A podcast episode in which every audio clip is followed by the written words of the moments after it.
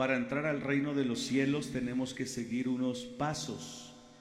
Y eso lo vemos en el mundo natural. En el mundo natural, gracias, ah, muy hermosa.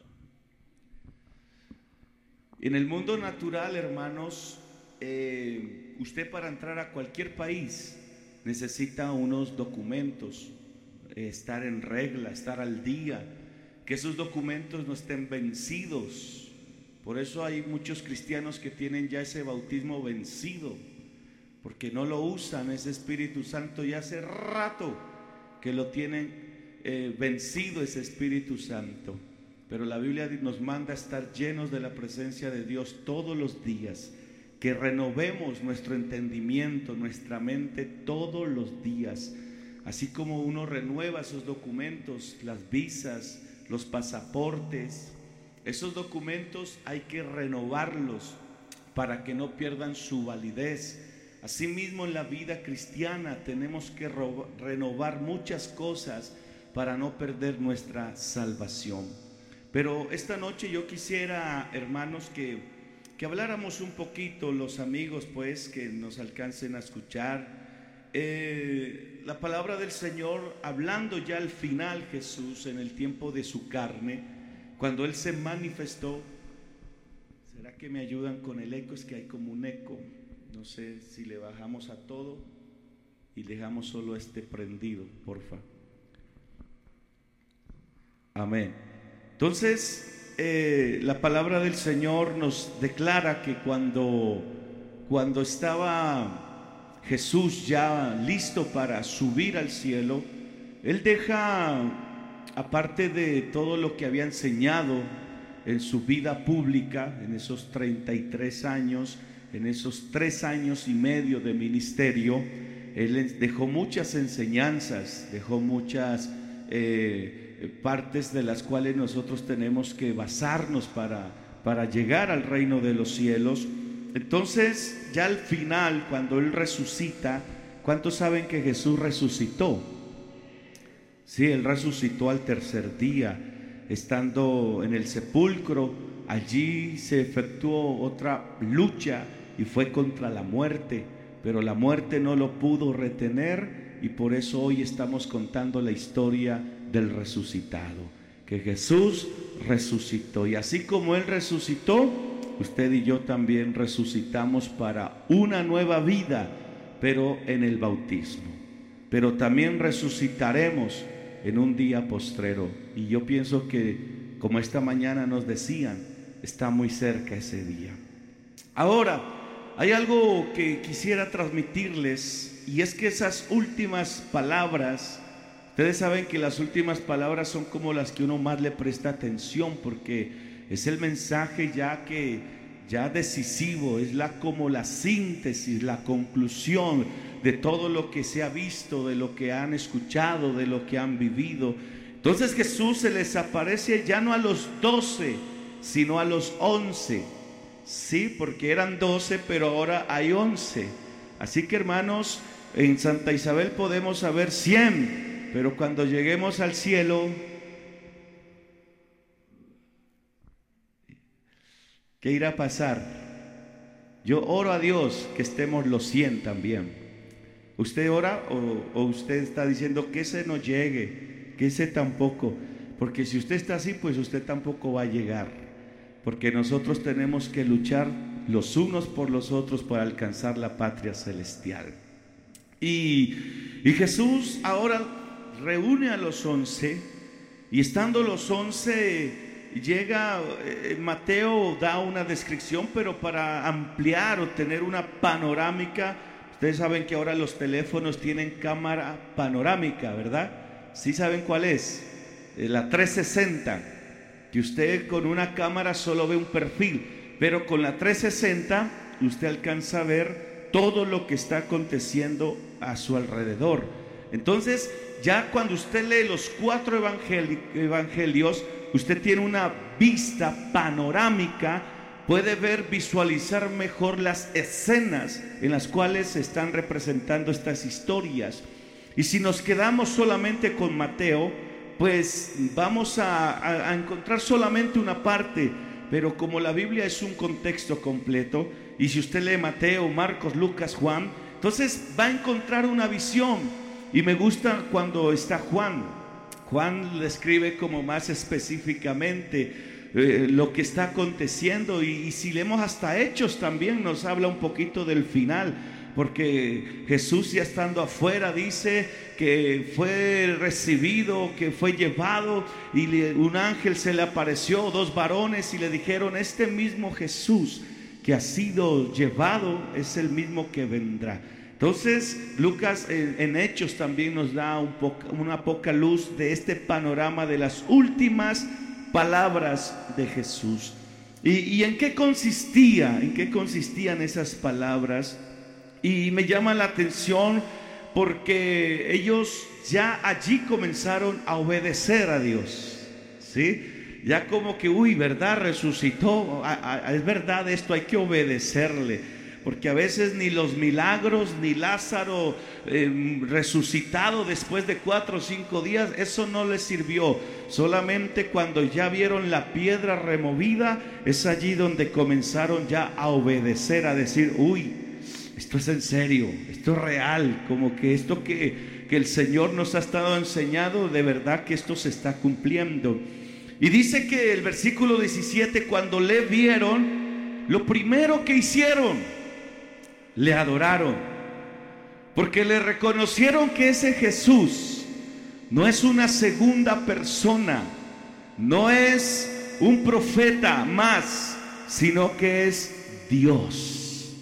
Por eso le adoraron, porque el mismo Dios había dicho en Isaías, yo no comparto mi gloria con nadie. Y ahí comenzamos a entender en quién creyeron y a quién predicaban los discípulos. Predicaban a Dios que se había manifestado en carne.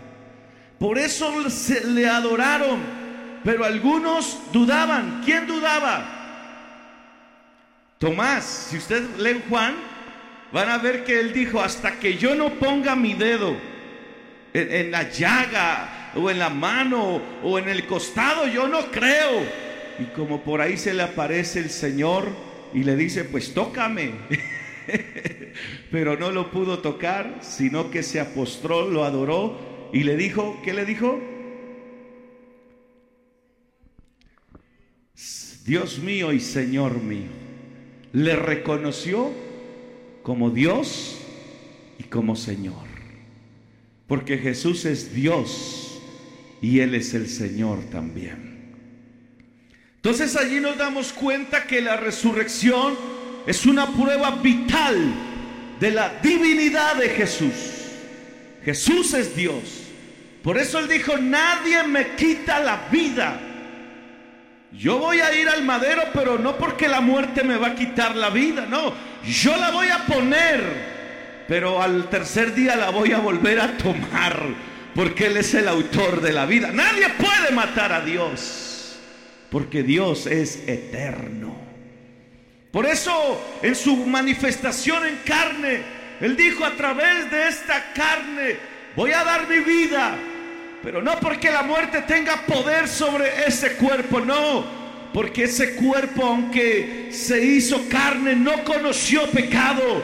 Y el salario del pecado es la muerte. Pero como en ese cuerpo no había pecado, no lo pudo retener. Sino que al tercer día se levantó para que hoy seamos millones de millones que le adoremos y le exaltemos y le glorifiquemos y le reconozcamos como el Rey de Reyes, Señor de Señores y el Dios de nuestra vida.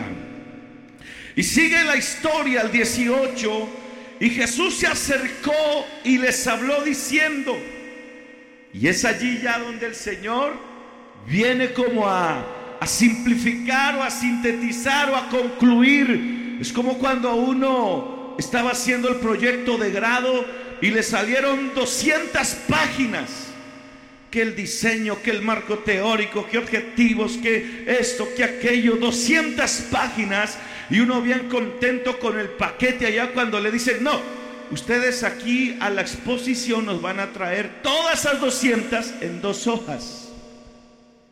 Nos van a concluir esas 200 páginas en dos hojas, en letra de A12 y de A1.5 de, espacio. Y usted dice, pero ni el, ni el nombre me, me alcanzan esas dos hojas. Y, así mismo viene el Señor y comienza esos tres años y los concluye y les dice, toda potestad me es dada en el cielo y en la tierra. Presten atención, escuchen bien. Yo soy el que tengo todo poder y toda autoridad arriba en el cielo, aquí en la tierra y donde sea que el hombre quiera ir. Y si quieren ir a Marte, pues allá también tengo potestad. Y si quieren salirse de las galaxias, pues hasta allá voy a tener el poder para controlar todas las cosas. Él nos está concluyendo y diciendo, no se preocupen, yo tengo todo el poder y toda la autoridad. Ustedes son míos, así que no tengan temor, no tengan miedo, porque de mí van a depender ustedes. Y qué bueno es depender del Dios Todopoderoso. Y les dice, por tanto, les voy a dar una gran misión. Id y hacer discípulos a todas las naciones. Esto es lo hermoso del Evangelio, porque el Evangelio quitó la cima de separación que había entre el pueblo judío y el pueblo gentil. Antes solamente los israelitas eran los partícipes de promesas de la ley y los, el resto de los pueblos estábamos destinados a nunca conocer al Dios vivo. Pero ahora a través de ese sacrificio ya no solamente es Israel, sino que todas las naciones del mundo podemos tener acceso directo al Dios maravilloso que se llama Jesús de Nazaret.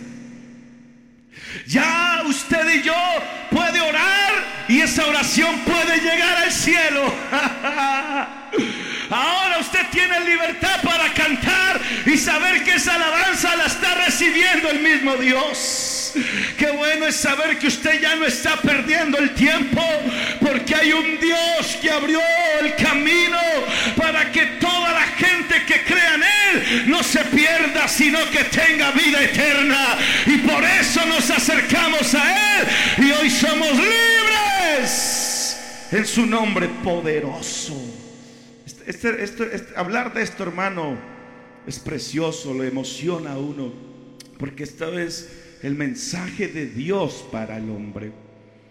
Y les está diciendo, vayan por todas las naciones, vayan en Jerusalén, Samaria, Judea, hasta lo último de la tierra. Y hermano, hermano John que le gusta la, la, geografía, la historia, y en ese tiempo todavía no habían descubierto América. Pero el Señor ya sabía que en el año 1492 se iba a descubrir América y América también tenía que ser testigo del poder del Dios Todopoderoso. Y por eso no solo América, sino que tenía que llegar a Colombia. Y llegó a Colombia y no solamente a Colombia, entró por la costa ya en el Atlántico, sino que pasó a Bucaramanga y de Bucaramanga pasó al valle y vea los que estamos ahora en el valle. Somos cientos que llenamos coliseos, estadios, dándole la gloria y la honra a aquel que murió, aquel que resucitó y aquel que viene por nosotros un día. Un aplauso al Señor en esta hora. Aleluya. Aleluya. Por eso ya no hay nacionalidad que ustedes, esto no, somos embajadores del reino de los cielos. Usted es más que un americano. Muchos dicen el sueño americano, vámonos para el norte. Bueno, yo no le invito para que vaya para el norte, ni para el sur, ni para el oriente, ni para el occidente. Vámonos es para arriba. ¿Cuántos se quieren ir para arriba? Porque el que está arriba es por encima de todos. Y, van a hacer algo. Bautícelos. Los van a bautizar en el nombre del Padre y del Hijo y del Espíritu Santo. Yo hago una pregunta, ¿cuántos hemos, hemos sido bautizados en el nombre del Padre y del Hijo y del Espíritu Santo? Diga amén. Hay unos como que miraron mal a los que dijeron amén. no, yo fui bautizado en el nombre del Padre, porque a mí me invocaron el nombre del Padre, que es Jesús. A mí me bautizaron en el nombre del Hijo, porque me dijeron en el nombre de Jesús. Y me bautizaron en el nombre del Espíritu Santo, porque el nombre del Espíritu Santo es Jesús. Solo que nosotros no bautizamos en los títulos, sino que pronunciamos el nombre. Porque ese es nombre sobre todo nombre. Oh hermano, ¿sabe lo que pasa cuando usted se bautiza en el nombre de Jesús? Dice que cuando usted se bautiza en el nombre de Jesús, oh, toda rodilla se dobla de los que están en el cielo, de los que están en la tierra. Y si debajo de la tierra hay dos rodillas, también tienen que doblegarse. ¿Para qué? Para decir la salvación de mi Dios es grande. Porque uno más está llegando a la patria celestial. Es que el bautismo es poderoso para salvación a los pecadores. Por eso cuando se invoca el nombre de Jesús suceden cosas extraordinarias. Y dice la palabra del Señor que nos bauticemos en su nombre. Ahí dice en el nombre, no está diciendo nombres, no está hablando plurales. Yo no sé dónde la gente ve plurales. Yo no sé dónde la gente dice, ah, ustedes prefieren obedecer más a Pedro que a Jesús. No, es que Pedro estaba ejecutando lo que Jesús le había ordenado. Pedro lo único que dijo fue que él entendió cuál era el nombre del Padre. Él entendió y sabía, por eso cuando se le aparece Jesús, lo primero que hace es adorarle, porque dijo, tú eres el Padre, a ti te voy a adorar, a ti te voy a predicar, y por eso en su nombre Él fue bautizado, a bautizar y mandó a bautizar en el nombre de Jesús de Nazaret. Por eso Pedro no se equivocó, Pedro no se confundió, Pedro no desobedeció, porque entonces tendríamos que arrancar todas las páginas de la palabra del Señor, del Nuevo Testamento, de Hechos hacia arriba, porque no solamente en Hechos habla del bautismo en el nombre de Jesús, el mismo Pablo también tiene que testificarlo y decirle, porque todos los que hemos sido bautizados en Cristo, hemos sido bautizados en su muerte. Pablo tiene que decir, y el que está bautizado en Cristo, de Cristo está revestido. Pablo también lo confirmó, que el Padre, que el Hijo y que el Espíritu Santo tienen nombre propio. Y sabe que en este siglo XXI hay una iglesia que también cree lo mismo, que Jesucristo es el Dios Todopoderoso. Un aplauso para Él en esta noche. Aleluya. Por eso el bautismo tiene que ser invocando el nombre de Jesús. Si usted me dice, pastor, ¿dónde están las citas? Están en la Biblia. Le invito para que la lea. Cuando el Señor dice, he venido, he, declarado tu nombre a estas personas. ¿Cuál nombre? Jesús. Y el Espíritu Santo que vendrá en mi nombre. ¿Cómo se llama entonces? Jesús. Y ese Hijo que se nos dio el principado sobre su hombro y en él, en ese, en ese, en ese, en ese muchacho que va a crecer, en ese niño que va a ser una persona adulta, sobre él será llamado su nombre admirable, consejero, Dios fuerte, Padre eterno, príncipe de paz. Con razón la gente decía, nadie puede hacer las obras que tú haces si Dios no está metido en él. Por eso él dice, yo no soy el que hago las obras, sino el Padre que está en mí. Y el Padre y yo somos el mismo. Así que Felipe, oh, y reconoce que Él es el Dios soberano en esta noche. Por eso, las últimas palabras de Jesús, amigos, si usted quiere entrar al cielo, tiene que bautizarse en el nombre de Jesús. Usted puede venir a la iglesia y decir por mi culpa, por mi culpa y por mi gran culpa. y venir el martes y el por mi culpa y por mi culpa y por mi gran culpa y por esa gran culpa te irás al infierno. Te irás a la condenación. Pero para que dejes de decir por mi culpa, por mi culpa, tienes que bajar y descender a las aguas. Porque la Biblia dice, y Pedro les dijo, Hechos 2.38, el que creyere y fuere bautizado será salvo. Y entonces Pedro le dice, arrepentíos y bautícese cada uno de vosotros en el nombre de Jesucristo para el perdón de los pecados. Por mi culpa, por mi culpa. Pero qué bueno que usted ahora, ahora diga ya, ya mis pecados han sido perdonados cuando se invocó el nombre de Jesús en las aguas del bautismo. Ahora ya, ya tengo una nueva vida. Ahora ya no vivo para mí, ahora vivo para aquel que me llamó. Ahora ya soy un siervo del Dios Todopoderoso. Ahora ya puedo ver las cosas desde otra dimensión espiritual. Y por eso al que se bautiza, enséñeles que guarden todas las cosas que os he mandado. Es que esto hay que guardarlo. Es que hay muchos que se dedicaron solo a predicar, pero no a vivir lo que predicaron. Primero hay que guardarlo, porque de la abundancia del corazón habla la boca.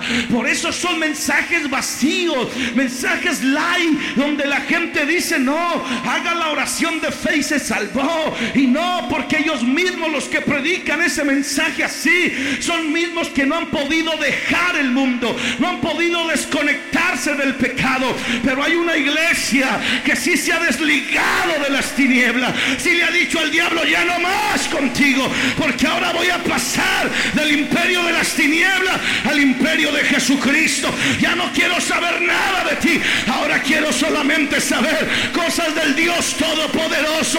Por eso voy a venir a su casa y le voy a cantar y le voy a orar y le voy a adorar y voy a escuchar su palabra y en una de esas Él me va a llenar con el poder de su Santo Espíritu para decirte, diablo, conmigo no puede, porque mayor es el que está conmigo que el del que está en el mundo, aleluya. Así que enseñándoles que guarden todas las cosas, guarden sus mandamientos. Viva el Evangelio, practíquelo. El hermano Carlos Sánchez siempre dice vida práctica.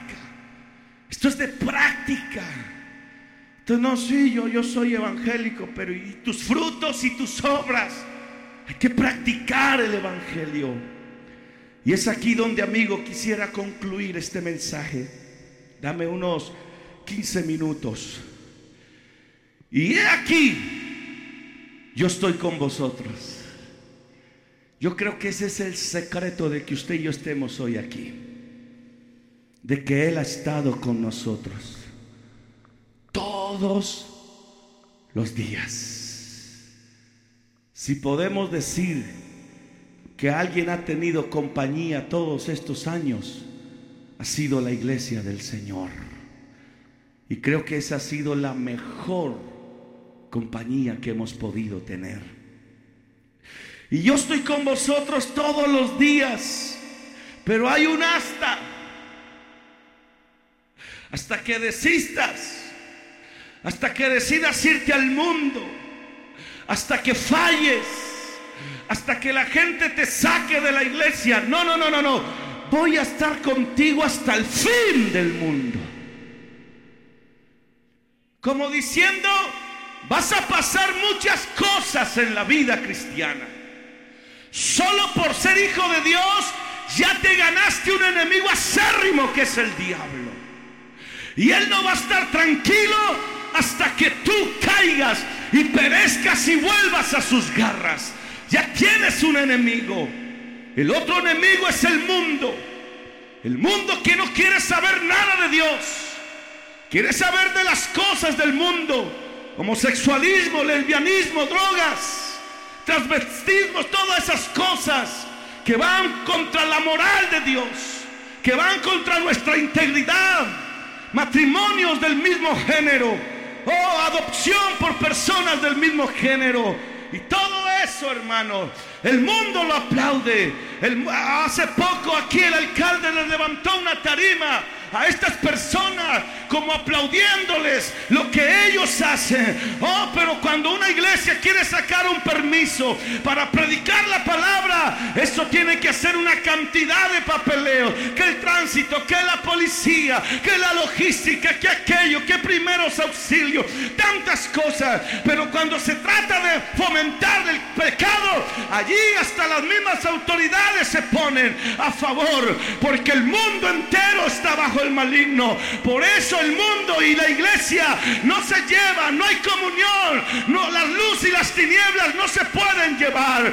Por eso, querido amigo, el Señor dijo, tranquilos, no se preocupen. Yo sé que van a ser aborrecidos, yo sé que van a ser rechazados, pero mi presencia va a estar con ustedes, porque así como yo vencí, ustedes van a salir adelante y van a predicar esta palabra y van a ganar muchos para la gloria y la honra de mi nombre. Por eso no estamos solos.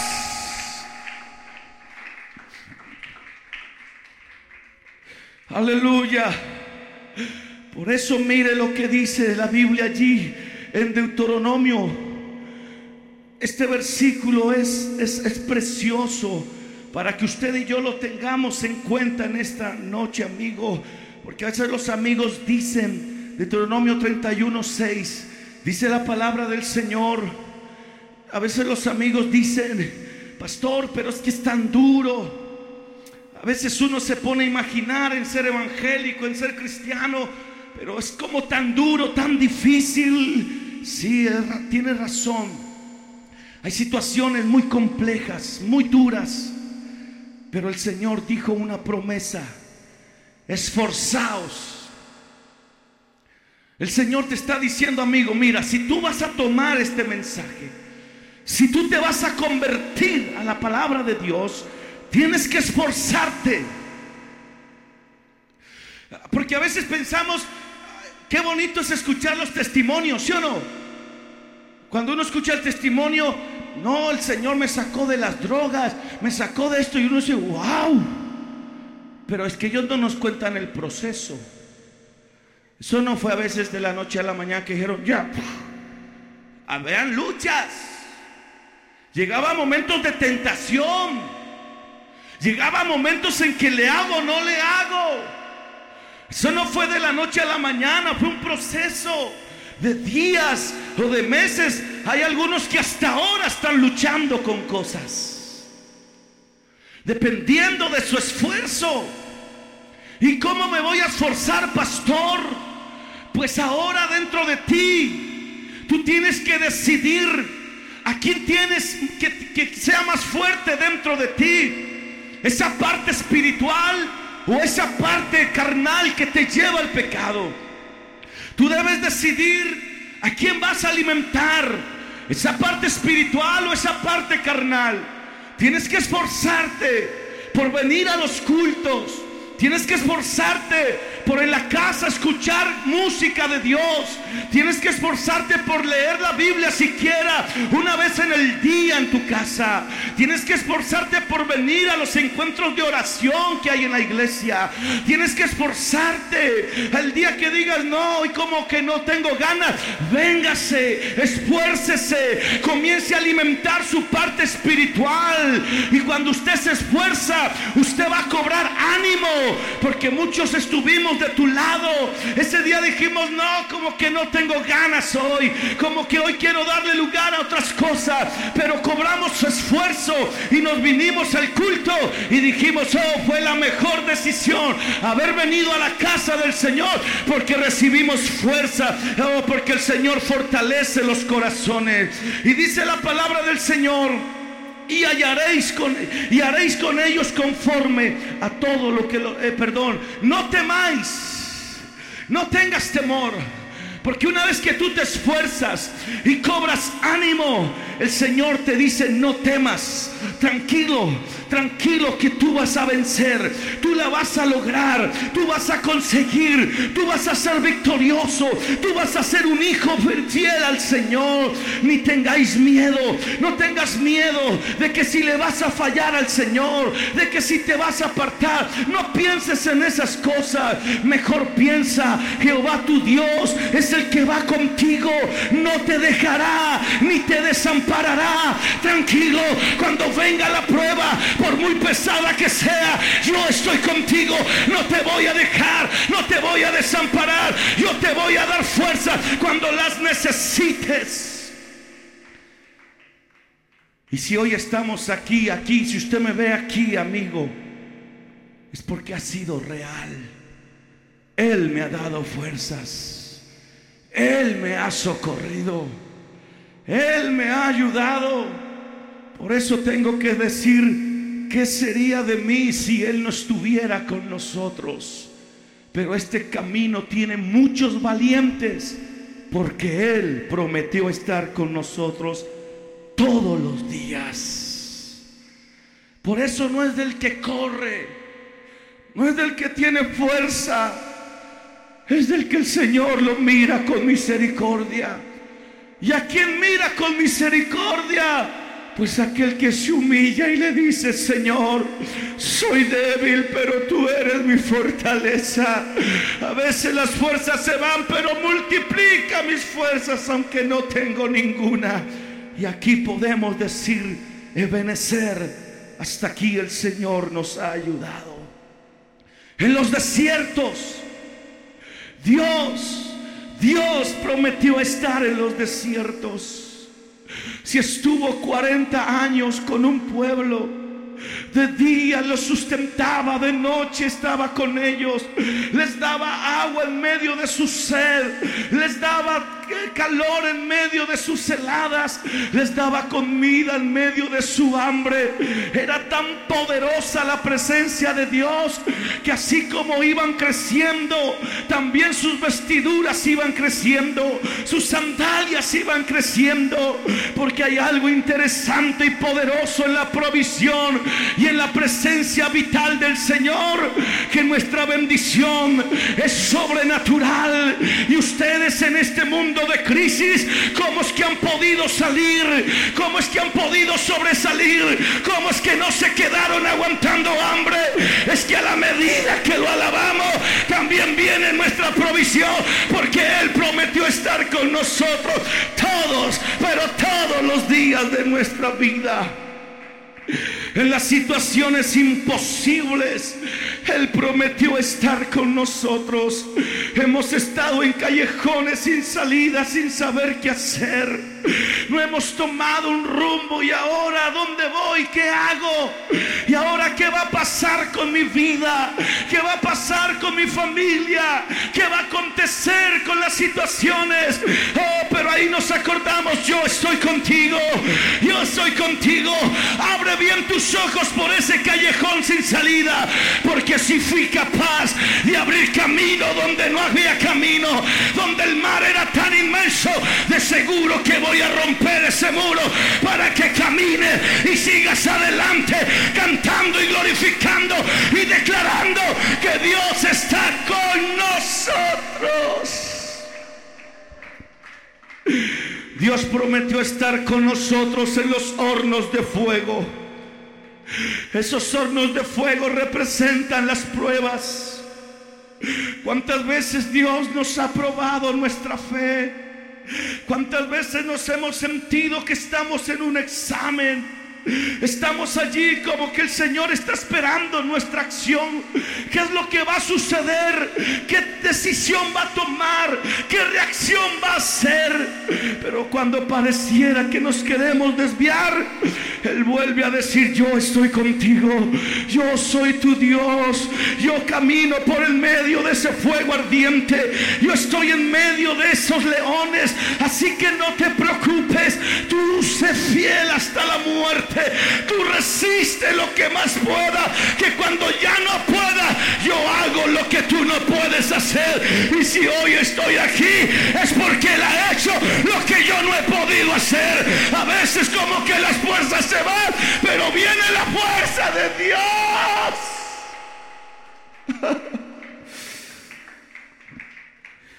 Él prometió estar en nuestras tempestades. ¿Cuánto ha llovido estos días? En los vendavales. Y hemos estado a punto como Pedro de hundirnos. Pero ahí hemos escuchado, yo estoy contigo. Cuando ya estaba la cuenta que ya la iban a cortar, que no teníamos de dónde. Que ya mañana era el último pancito que quedaba en la nevera, ya no hay más. Que parecía que ya, las, ya no había nada más que hacer. Estaba lloviendo hasta vendavales y todo. Como que nada salía bien, íbamos aquí, íbamos para allá y nada sucedía. Pero ahí aparecieron, yo estoy contigo. Yo soy tu Dios, yo te esfuerzo. Tranquilo que el que está bajo la sombra del Altísimo puede llover lo que sea, pero hay una cobertura poderosa sobre esta iglesia. Por eso a veces no, Dios mío, ayúdanos a entender esto.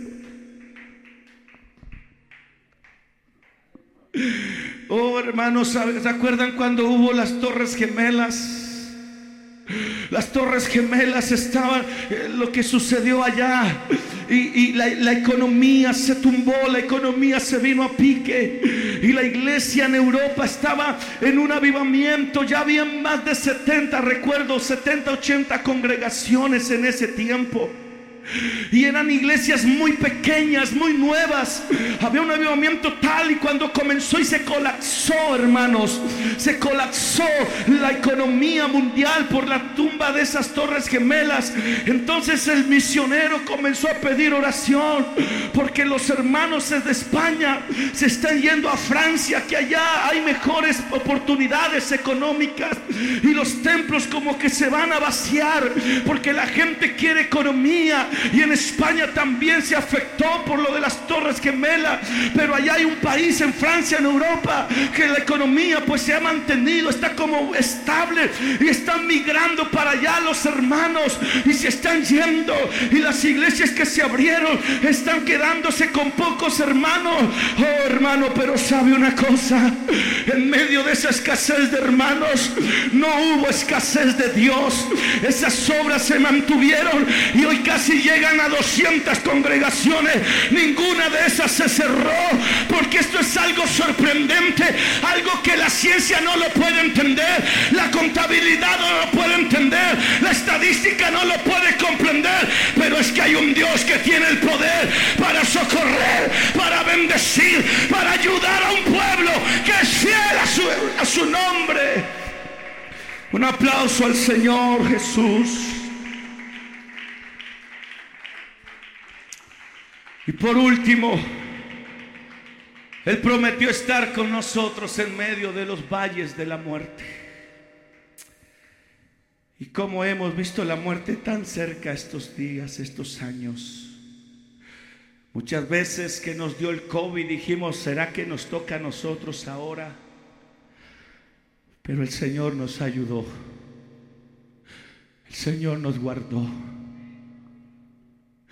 Porque uno decir de tantos millones muertos que les dio el mismo virus y uno estar hoy aquí predicando la palabra del Señor. Oh Dios mío, ver al hermano Iván aquí todos los días expuesto, tocando, estando allí, allá y verlo allí sin nada, no, no, no, no, creo que ni le dio el COVID, se hizo la muestra hasta de sangre, no tiene ni nada de COVID. Oh Dios mío, es que hay un Dios que prometió estar con nosotros en medio de los valles de muerte. Oh pastor, y los que se murieron por el COVID, tranquilo, ya su tiempo terminó y el Señor se los quiso llevar y el Señor los tiene allá en su gloria. Pero si estamos todavía en medio de este valle de muerte, y todavía estamos contándolo, es porque el Señor quiere hacer algo contigo y conmigo.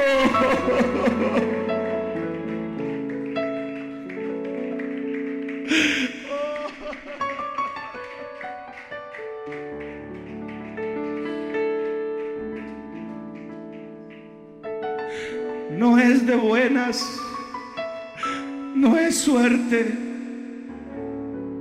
De pronto ni es que ya estés preparado, yo estoy listo, de pronto estás listo. Pero Dios todavía necesita tu voz. Todavía necesita tu cuerpo para ir. Y usted, amigo, el Señor lo quiere a usted para salvarlo. Por eso es que la muerte todavía no le ha llegado. Por eso cada mañana en mis oraciones le digo, Señor, si estoy con vida, úsame. Aleluya. Porque esta es la verdad. Este es el camino, esta es la vida. Vamos a orar. Yo quisiera orar esta noche por por dos razones. Una por los hermanos. A veces pensamos que, uy, me salvé del COVID. No es que te hayas salvado, Dios te salvó. Pero ¿para qué? Para seguir en las mismas. Para seguir con esa misma monotonía. O de verdad te salvó porque hay algo especial en ti que tienes que desarrollarlo. Tienes que ir más allá donde otros no han podido ir. Por eso yo quiero orar para que Dios te revele, te muestre ese propósito por el cual estás vivo. Y oramos por los amigos, para que el Señor los tome, los toque. Hay un ambiente bonito esta noche aquí, hermanos. Yo siento que el Señor quiere hacer algo en un corazón, en una vida hoy aquí. Quiere llenar con propósitos, dones. Quiere decirte, yo todavía estoy contigo. No me he apartado de ti, yo estoy contigo. Señor, esta noche oramos, oramos ante ti. Porque tú eres bueno, Señor, tú eres bueno. Ah.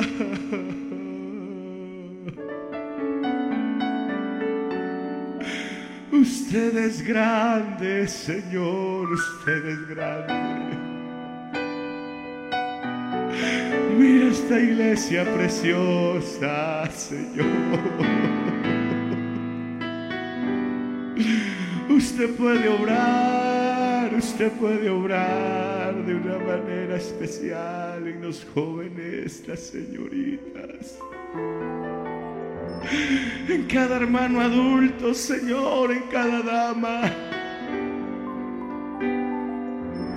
Que seamos una iglesia que entienda que mientras el día dure, hay que trabajar, hay que hacer el trabajo. Que mientras el día dure, hay que empuñar la espada.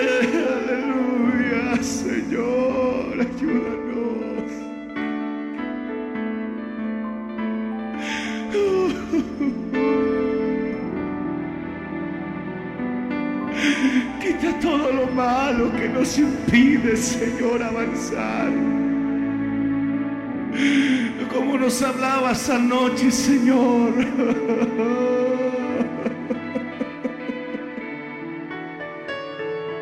Ayúdanos.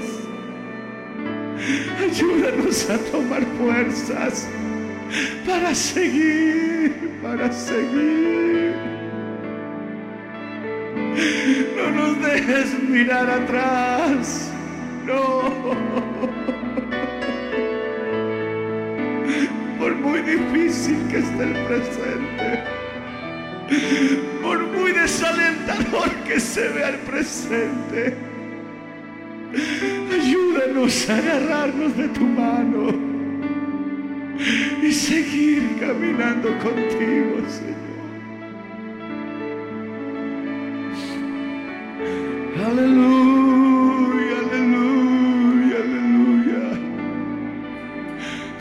Danos almas. Esta semana se van a bautizar amigos, Señor. Pero yo te pido que los tomes, que trates tú con ellos. Danos más cosechas de almas, danos más, danos más almas. Permítenos impactar estos barrios. Permítenos llevar tu palabra, Señor, pero contundencia, con efectividad, con eficacia. Que algo suceda en esos cultos campales.